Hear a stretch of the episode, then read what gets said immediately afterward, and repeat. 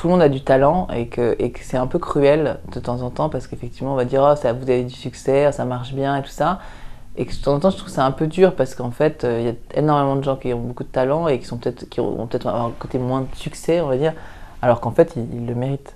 Euh, ce que je trouve un peu cruel c'est qu'en fait il n'y a pas que de la création, il y a en fait beaucoup de communication. Par contre ce qui est vrai c'est qu'il faut s'en donner les moyens. C'est-à-dire qu'il faut, il faut, il y a un moment où il faut avoir confiance en soi, il faut assumer et imposer ce qu'on a envie de dire.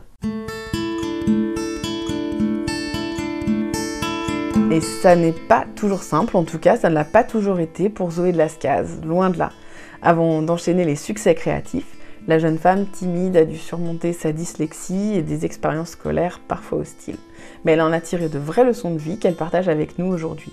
Illustratrice, styliste, décoratrice d'intérieur, Zoé de Lascaz est une créative au parcours atypique, très suivie sur Instagram. Elle a une belle communauté qui la suit depuis longtemps. Mais Zoé n'a pas attendu les réseaux sociaux pour se faire connaître. À à peine 24 ans, elle lance sa première marque qui porte son nom, Zoé de Lascaz. Et à l'époque, elle ne peut compter que sur les médias traditionnels. Vous connaissez peut-être le style qui l'a fait connaître. Des photos rétro qu'elle crayonne de couleurs énergiques avec beaucoup d'humour. Et très vite, tout s'enchaîne. Ses créations sont publiées dans la presse, tout comme son appartement, qui a droit aux honneurs avec 6 pages dans le magazine Elle. Elle collabore avec de très belles marques comme Issey Miyake, Lanvin, Bonpoint. Mais on ne vous en dit pas plus parce qu'elle le raconte bien mieux que nous. Je suis Anne-Sophie, cofondatrice d'Hello Blogzine, et aujourd'hui je reçois Zoé de Lascaz. Cette émission fait partie d'une série de conversations sincères, authentiques, avec ceux qui font de la déco et de l'architecture leur métier. Pour une fois, ce ne sera pas enregistré dans un hôtel, mais directement dans leur salon ou leur cuisine. Ils nous parleront de leur passion, mais aussi de leur parcours, de leurs difficultés, de leurs réussites, de ce qui les fait douter ou au contraire avancer, et aussi de l'impact des réseaux sociaux sur nos intérieurs. Ces podcasts sont réalisés avec la complicité de Laura Merlin, parce qu'on ne va pas uniquement dans leur magasin pour réparer la chaudière, mais aussi et surtout pour faire prendre vie à notre déco, comme en témoigne l'ouverture au Batignolles de l'Appart, leur concept store dédié à l'aménagement intérieur. Avec Zoé, nous allons parler de la boutique de déco que possédaient ses parents à Paris et du tremplin que ça a été pour sa marque. Nous allons aussi évoquer ses études, son parcours. Elle nous en dit plus sur sa nouvelle activité de décoratrice d'intérieur et sur Picnic, la marque de déco qu'elle est en train de créer et qu'on a hâte de découvrir. Un vrai tourbillon de projets et de bonne humeur dans le micro. Vous êtes sur Unplugged, le podcast par Hello Blogzine qui invite les influenceurs à parler sans filtre de leur vie on et offline.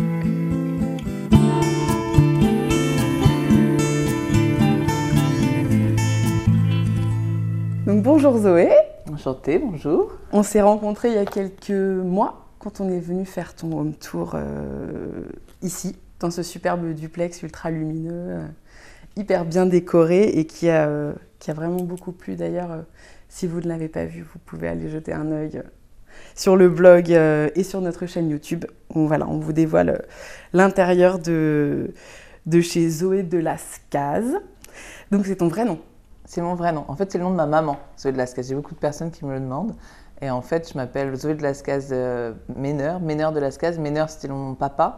Et en fait, quand j'ai cherché un nom pour ma marque, euh, j'étais partie sur un nom qui n'était pas du tout mon prénom, en fait.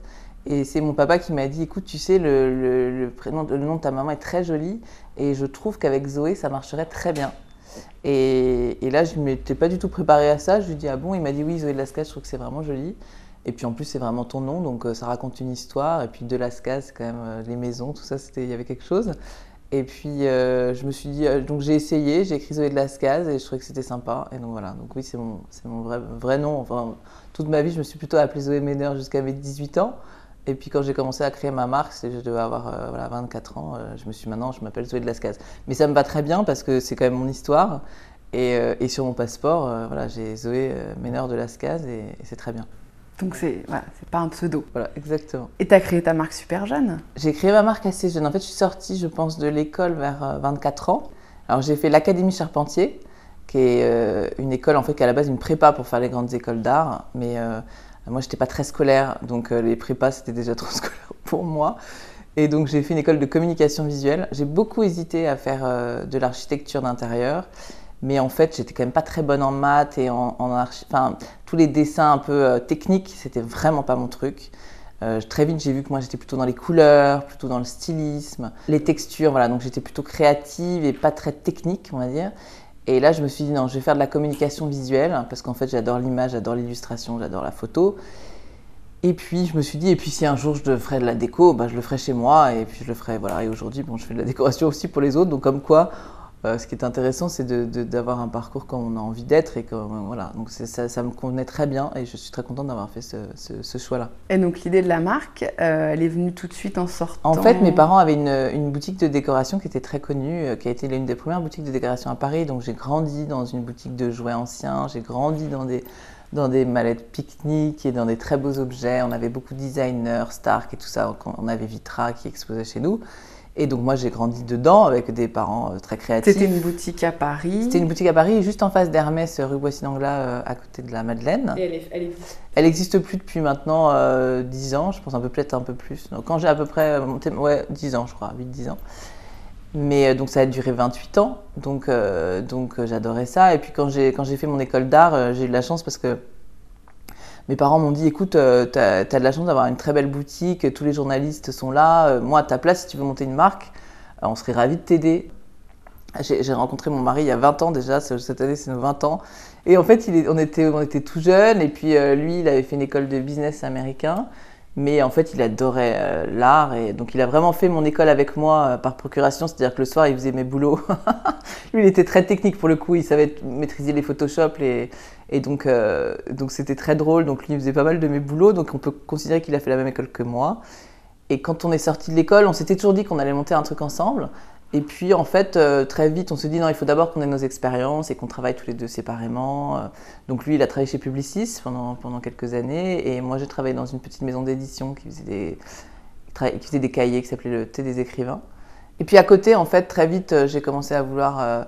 voilà, il fallait que je paye mon loyer, donc je travaillais.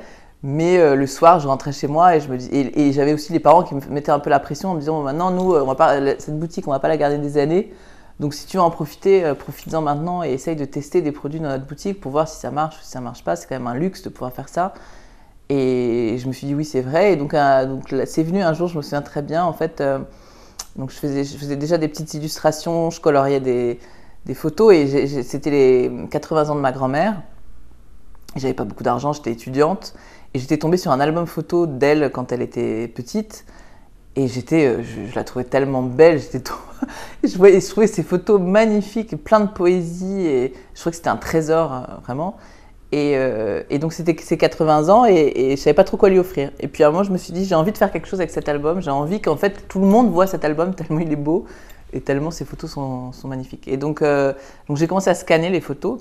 Et puis j'ai commencé à colorier les photos d'elle et, j'ai rajouté des fleurs, de la poésie, un peu des petits messages. Et, je lui ai fait un, livre que je voulais lui offrir pour ses 80 ans. Euh, et, donc quand je lui ai offert, elle était très émue, elle a beaucoup pleuré. elle trouvait ça magnifique. Et, donc bien sûr, c'était une grande fête d'ailleurs dans la boutique de mes parents. Et tout le monde a commencé à dire ah bah est-ce que je peux regarder, ça m'amuse. Et puis et puis j'ai des gens qui sont venus me voir en me disant des amis de ma grand-mère qui me disaient ah, c'est drôle parce que tu as colorié ces photos, mais on a l'impression que c'est comme si c'était notre grand-mère j'ai trouvé ça drôle que ça touche les gens parce que, bah, moi je trouvais que c'était très personnel et que je ne l'avais pas fait pour que ça touche les gens, j'avais fait pour ma grand-mère. Et je me souviens l'avoir montré à mon professeur à l'école, et je pense qu'on était dans, commençait à être dans les diplômes un peu. Et elle m'a dit, tu sais Zoé, j'aime beaucoup quand tu colories les photos, ça me, touche vraiment, et euh, moi aussi j'ai l'impression que c'est ma grand-mère. Et, est-ce que c'est elle qui m'a dit, alors que j'aurais pu partir dans plein de styles différents, quand on est créatif, euh, on aime, moi j'aimais le dessin, la photo, j'avais vraiment fait ça parce que j'étais tombée sur cet album en fait. Et elle m'a dit, moi j'aime beaucoup quand tu colories les photos, est-ce que tu pourrais continuer à, me, à colorier des photos Alors j'avais fait des exercices, j'ai commencé à colorier des photos, et puis j'avoue que je, m'amusais beaucoup en fait. Je trouvais que c'était très amusant et je me rendais compte que j'adorais les photos, j'adorais trouver une photo avec... Euh, je trouve que dans les photos, il y a de la grâce, il y a de la poésie. J'adore d'ailleurs les photos qui sont, qui sont presque un peu ratées, où on voit pas forcément la tête, on voit juste un visage, un morceau de, bras, de cheveux. Euh. Et donc, euh, et donc là, en fait, on est venu une idée, c'est-à-dire qu'on était avec mes parents, je me souviens, à la campagne, et on a commencé à discuter de, de produits que j'aurais pu euh, dessiner et créer pour euh, Territoire. Mon territoire, c'était de mes parents. Et mes parents, qui connaissaient là, quand même, qui étaient là depuis 25 ans dans la boutique, savaient ce que les gens recherchaient. Et ils disaient, c'est simple, les gens, ils rentrent dans la boutique, et en fait, ils veulent un produit pas cher, mais ils n'ont pas d'idée. Et on a réfléchi à cette idée de, de, de créer une boîte qui serait en fait tout justement tout serait dans le message. Donc justement c'est des photos coloriées où j'écrivais des phrases très affectueuses. sur, donc on, était, on est parti sur ma maman, mon papa, mon frère, ma soeur, mon amoureux.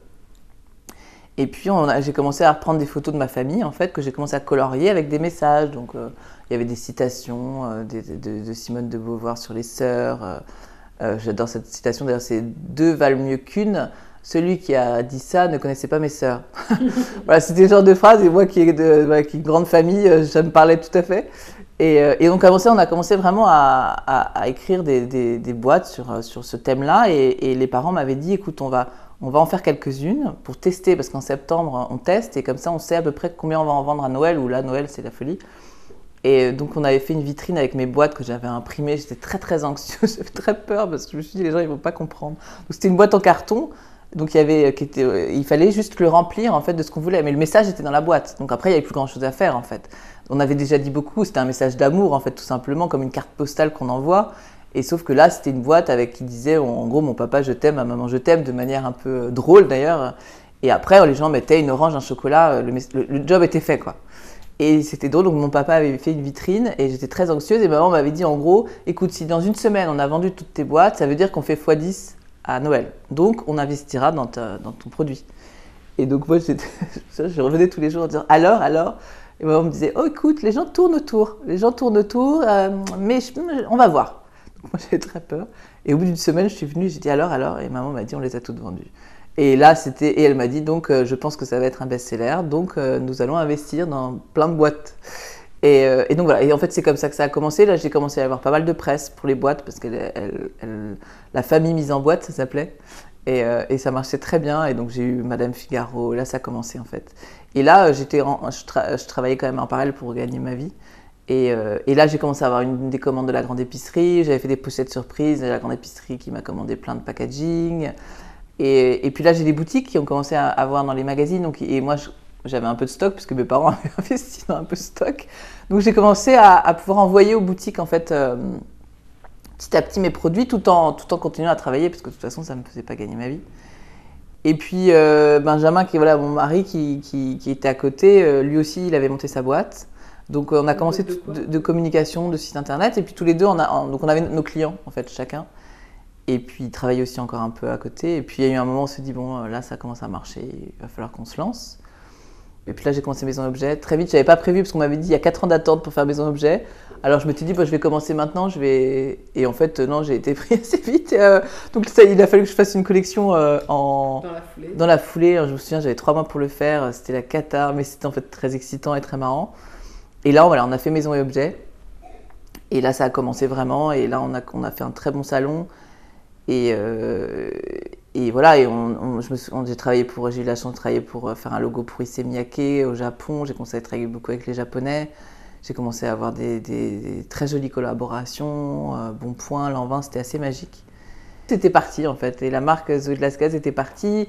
C'est-à-dire que je beaucoup avec le Japon, avec La Fontaine. J'ai fait mes carnets de coloriage euh, Paris Secret, qui était en fait effectivement l'idée de dessiner des, mon Paris, euh, ma version de Paris, ce que j'aime à Paris. Donc effectivement, moi, ce que j'aime à Paris, c'est le shopping, on va dire. Non, ce que j'aime à Paris, c'est le, quand on est, artiste ou même pas quand on est artiste. Ce qui est génial, c'est qu'il y a plein de choses à voir. Et moi, j'adore aller me promener dans Paris et, j'en ai vraiment besoin en plus parce que pour chaque, projet, ça m'inspire. Et donc, euh, donc il y avait ce carré colorage qui m'a beaucoup amusé. Donc, euh, donc on est parti sur, je suis partie beaucoup sur le thème des parfums, des pâtisseries parce que là c'est magique. Donc on a, on a fait plein de panoplies sur les chaussures. Euh, et donc j'ai commencé à, dessiner ce carnet de coloriage et, et ça a été un, un vrai best-seller. Donc j'en ai vraiment vendu beaucoup et encore aujourd'hui je reçois du monde entier. Euh, en Corée, en Corée, en Corée, ça. a été euh, la folie, mais parce que Paris, c'est tout. Je pense que Paris vend du rêve. Et en Corée, aux États-Unis, ça a très très bien marché. J'ai fait des carnets de coloriage pour spécial d'ailleurs qui sont qu'aux États-Unis euh, qui ont été édités euh, par Penguin House et qui sont euh, New York secret, Tokyo secret et tout ça. Et donc j'en ai fait, donc ça a très très bien marché, ça a été vraiment la folie et encore aujourd'hui vraiment. D'ailleurs je remercie, je reçois des, les gens des photos de leur, leur, coloriage partout dans le monde, en Espagne, en Italie, au Brésil. Donc pour moi c'est une vraie bouffe, c'est assez magique en fait. J'ai eu la chance parce que j'ai été très suivie par le, par le L. Euh, j'ai Mireille Asena dans le L qui, qui a photographié absolument tous mes, mes, appartements. À chaque fois que je déménageais, Elle photographiait mon premier appartement, je me souviens, c'était assez magique. Ça, ça a beaucoup lancé, je pense. Et qui était vraiment un petit studio qu'on louait à la butte qui était trop mignon, qui était une petite maison. Donc je me souviens de ce petit appartement, et voilà, il était trop mignon. Et on a beaucoup travaillé avec Benjamin, et elle est venue shooter, et elle m'a dit à la fin, écoute, tu sais, on ne sait jamais trop dans la presse, je peux pas dire ce que tu vas avoir comme page. Tu auras peut-être un tout petit encart dans le L, tu verras, ce sera la surprise. Donc moi, de toute façon, j'étais déjà tellement contente d'avoir une apparition dans le L, donc j'ai pas fait ma fine bouche. Et quelques, elle m'a pas dit la date où ça allait sortir. Et un jour, euh, je me souviens, c'était un matin, il y a ma sœur qui m'a appelé en hurlant, en disant mais c'est pas possible, je viens d'acheter le L, t'as six pages, t'as six pages. Et là, euh, j'avoue que c'était comme dans un rêve. J'étais six pages, c'était énorme. Et puis c'est pas le L déco, c'est vraiment le L, donc c'est vraiment autre chose. Et là, effectivement, c'était assez magique. Et je pense que c'est vraiment comme ça qu'aussi ça, a commencé. C'est un reportage qui a eu beaucoup de succès. Et puis, euh, et puis là, ça a vraiment commencé. Et, et là où j'ai eu de la chance, c'est qu'après, j'ai déménagé dans mon loft, ou quelques années plus tard, et je me souviens euh, avoir dit Bon, tu vas peut-être pas shooter encore euh, mon appartement. je pense que les gens, ils vont en avoir un petit peu marre. Et puis, mais en même temps, c'était une autre histoire. Là, on avait acheté un ancien garage, c'était assez rigolo. on avait fait beaucoup de travaux. Et elle est revenue à refaire six pages dans mon loft. Et là, l'année dernière, elle a, fait ici. Et là, c'était encore reparti. Donc, en fait, on, peut dire que ça, c'était la parallèle à ma marque, euh, la presse. Voilà, je me suis rendu compte que les gens ont adoré ma déco. Surtout quand j'ai, quand j'ai lancé ce projet euh, de cette maison de campagne en même temps que mon appartement à Paris. C'est à ce moment-là vraiment où je me suis dit, bon, je vais avoir euh, un espace pour, pour m'amuser, pour créer. Ce qu'on n'a pas dans un appartement, parce que le L, j'étais contente, mais j'avais un 40 mètres carrés. Après, bon, après j'avais mon loft qui était grand quand même et cet appartement. Mais, mais moi, je rêvais d'une maison beaucoup plus grande où, là, pour le coup, en décoration, je pouvais vraiment me, lâcher en fait. Tu as acheté en même temps ta maison donc à la campagne, à la voilà, campagne. de Paris et ici. En fait, ce qui se passait, c'est que donc ça, c'est quand même un sujet chez les Parisiens. La maison de campagne, hein, c'est un sujet pour tout le monde. Je crois que c'est universel. Je vais me lancer là-dedans. Je crois de la nature, ce qui est normal, parce qu'en ville, c'est quand même très stressant. On a des vies très stressantes on va pas le nier. Je veux dire, euh, autour de nous, il y a du bruit. Moi, je suis très sensible au bruit. Donc j'avais besoin de calme. Donc j'étais même prête à partir. Hein. J'avais, trouvé une maison à Uzès. J'étais prête à partir dans le sud, faire un hôtel. J'en avais marre de, de Paris. Et donc j'étais, je voulais vraiment partir de Paris. Et puis vu les prix au mètre carré, je me disais que je, pouvais m'acheter un château. Euh, et ça, ça j'avais en fait, j'avais plus envie de la grande maison que le petit appartement à Paris qui coûte très cher. Je, passe ma vie sur les. J'adore, d'ailleurs, dans toute la France, hein, je passe ma vie sur les annonces immobilières. Je connais, commence à connaître les prix de tous les endroits en France. Je rêve de la cabane de pêcheurs dans la mer. Je rêve du château en Bretagne. Je rêve de, de, de, plein, plein de choses. Je suis ouverte à tout. Donc, je suis prête à faire. Je pense que je suis quand même un peu aventurière. Donc, je suis capable de plein de choses. Et puis, euh, donc, effectivement, par contre, l'appartement à Paris ne me vendait pas beaucoup, beaucoup moins de rêves, en tout cas, que que tout le reste. Que Uzès. Que Et puis, euh, donc j'ai commencé à chercher, j'en ai visité pas mal. Et puis à un moment, je me suis dit, en fait, non, je vais, je vais changer ma, mon fil, enfin, ma, ma recherche. Je me suis dit, bon, en fait, à Paris, les mètres carrés, c'est pas si important que ça. Ce qui est important, c'est plein de choses. C'est le quartier. Il y a plein de. Voilà, les quartiers, euh, euh, je sais pas, la cheminée, la terrasse. Il y a plein de petits critères qui font que ça rend du charme et que dans le fond, il y a des, 50 mètres carrés qui paraissent petits, il y a des 50 mètres carrés qui paraissent très grands, il y a des 100 mètres carrés qui paraissent petits. Donc c'est très compliqué les espaces en fait. Et donc je me suis dit, il faut que j'ouvre. Voilà, je ne je, cherche pas un 80 mètres carrés, je vais chercher encore plus petit et puis peut-être qu'en fait euh, ça m'ira. Et je suis tombée sur cet appartement. Je ne serais pas tombée certainement parce que j'avais cherché plus de mètres carrés. Et je me suis dit, bon, il est dans le centre de Paris, il a une terrasse qui était quand même ça assez grand luxe. La cheminée, je ne le savais pas encore, mais ça a été la surprise. Alors, il avait des loups, il n'avait il avait pas d'ascenseur, euh, mais je me suis dit, bon, ça, c'est pas très grave. Et donc, je suis arrivée ici avec, avec Benjamin, et c'était drôle parce que tout de suite, j'ai dit non, mais il y avait énormément de travaux, il n'était pas du tout, du tout comme ça. Et je lui ai dit, écoute, on va se taper dessus, il est trop petit, euh, les enfants, ils avaient encore, c'était encore pire qu'aujourd'hui, parce qu'on a fait une surélévation, donc il y avait, vraiment une tente. Et là, je lui ai dit, écoute, on va se taper dessus, euh, ça ça va, pas va pas le faire. Donc j'étais assez, voilà, pour moi, la visite était finie. Et là, il a dit la phrase où j'y avais même pas pensé. C'est-à-dire que là, il m'a dit, et puis bon, avec les, 20 mètres carrés qu'on n'a pas, parce que c'était les 20 mètres carrés qu'on cherchait en plus, c'est-à-dire la chambre pour les enfants, c'est-à-dire deux chambres pour les, euh, chacun leur chambre, on peut s'acheter une maison de campagne. Et là, ça a été la révélation. C'est-à-dire que cet appartement, je l'ai trouvé sublime. Et je me suis dit, si je suis pas là le week-end, je m'en fiche qu'on soit serré la semaine. Et là, j'ai adoré cet appartement, encore plus. Et par contre, euh, le soir même, euh, j'étais sur Internet pour trouver ma maison de campagne. Et j'ai trouvé ma maison, le soir même. Et là, j'ai dit à Benjamin, écoute, si cette maison est comme sur le papier, je pense que c'est celle-là. Et effectivement, euh, sur le papier, c'était, elle avait la taille qu'il fallait, le jardin qu'il fallait, pas trop grande, euh, un quart d'heure de chez mes parents, elle avait tout, elle était abandonnée depuis 70 ans, complètement pourrie, tout ça, ça m'allait très bien, elle n'était pas très chère, ça m'allait très bien. Et donc, euh, le vendredi, on, part à, la campagne, nos enfants étaient tout petits.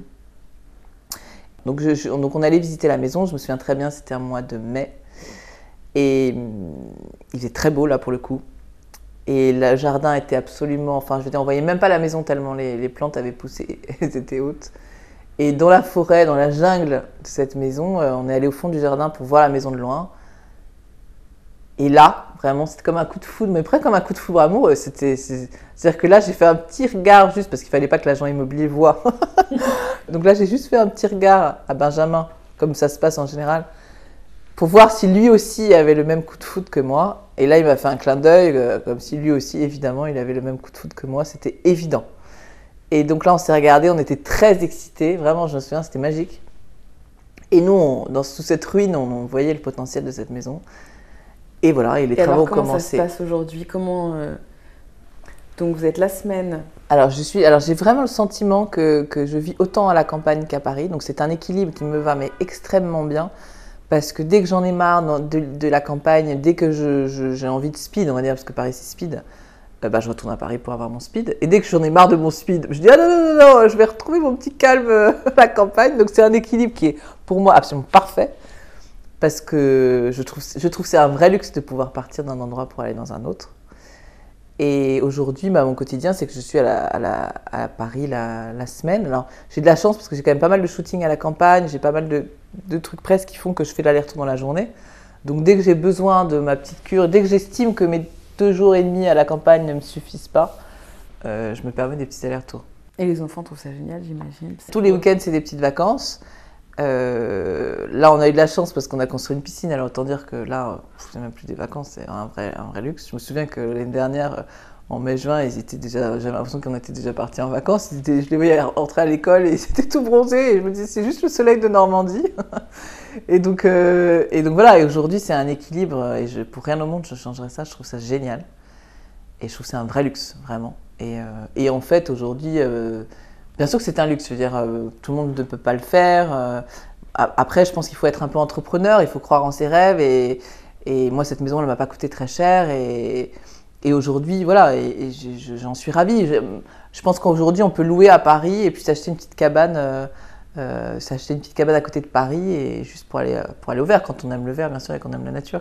Et là tu t'es lancé il y a bah, il y a un an en fait. Un an, c'est ça. un peu plus, c'était en décembre de l'année dernière. Dans la décoration, c'est Architecture d'intérieur, Architecture d'intérieur, oui, c'est ça, décoration. moi, ce que j'adore, c'est ce que tu dis à tes clients quand tu commences.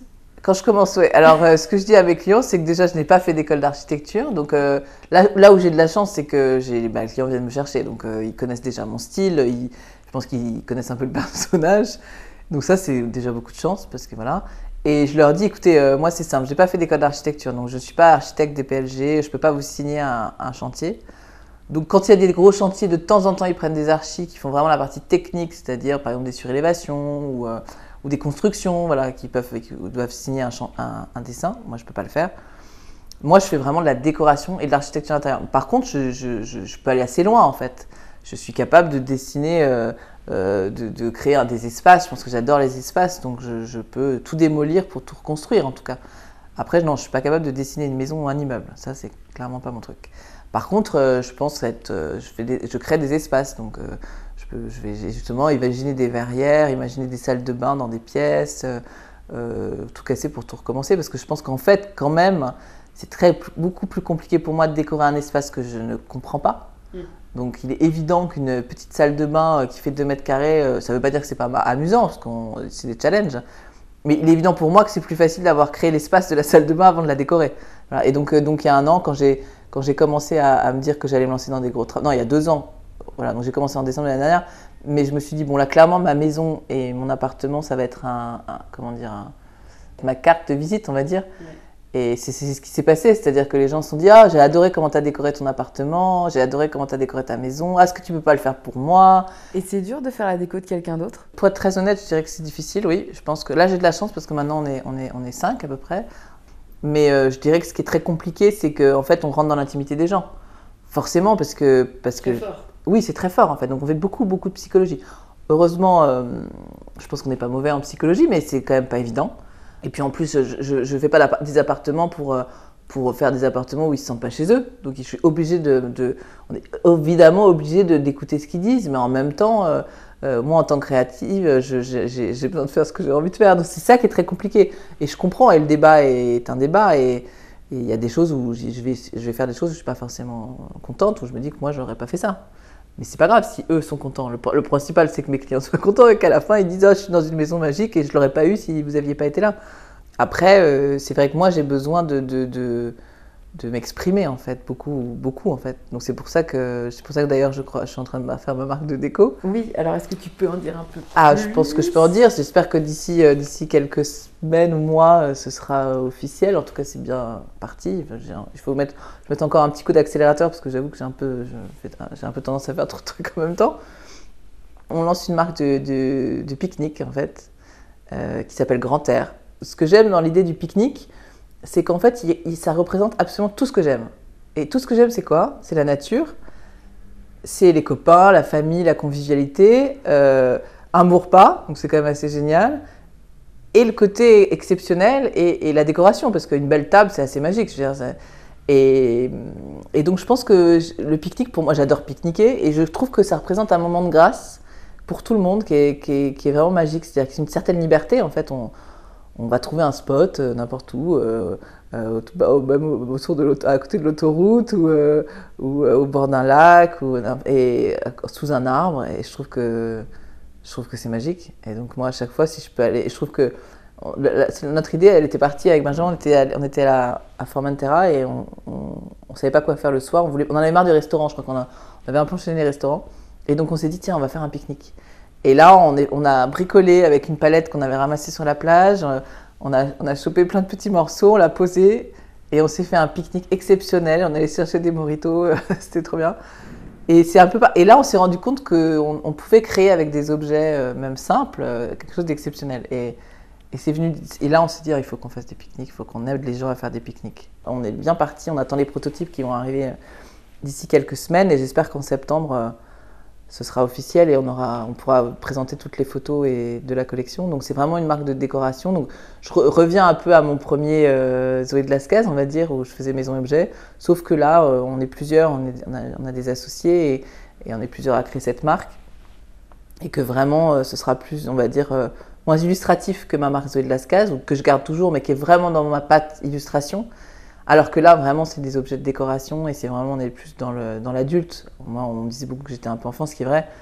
Mais euh, donc, je suis très excitée par ce, par ce nouveau projet et je pense que ça va être très sympa. Et, surtout, je vais pouvoir vraiment faire du, beaucoup plus de stylisme euh, et de photos euh, de stylisme parce que j'adore ça.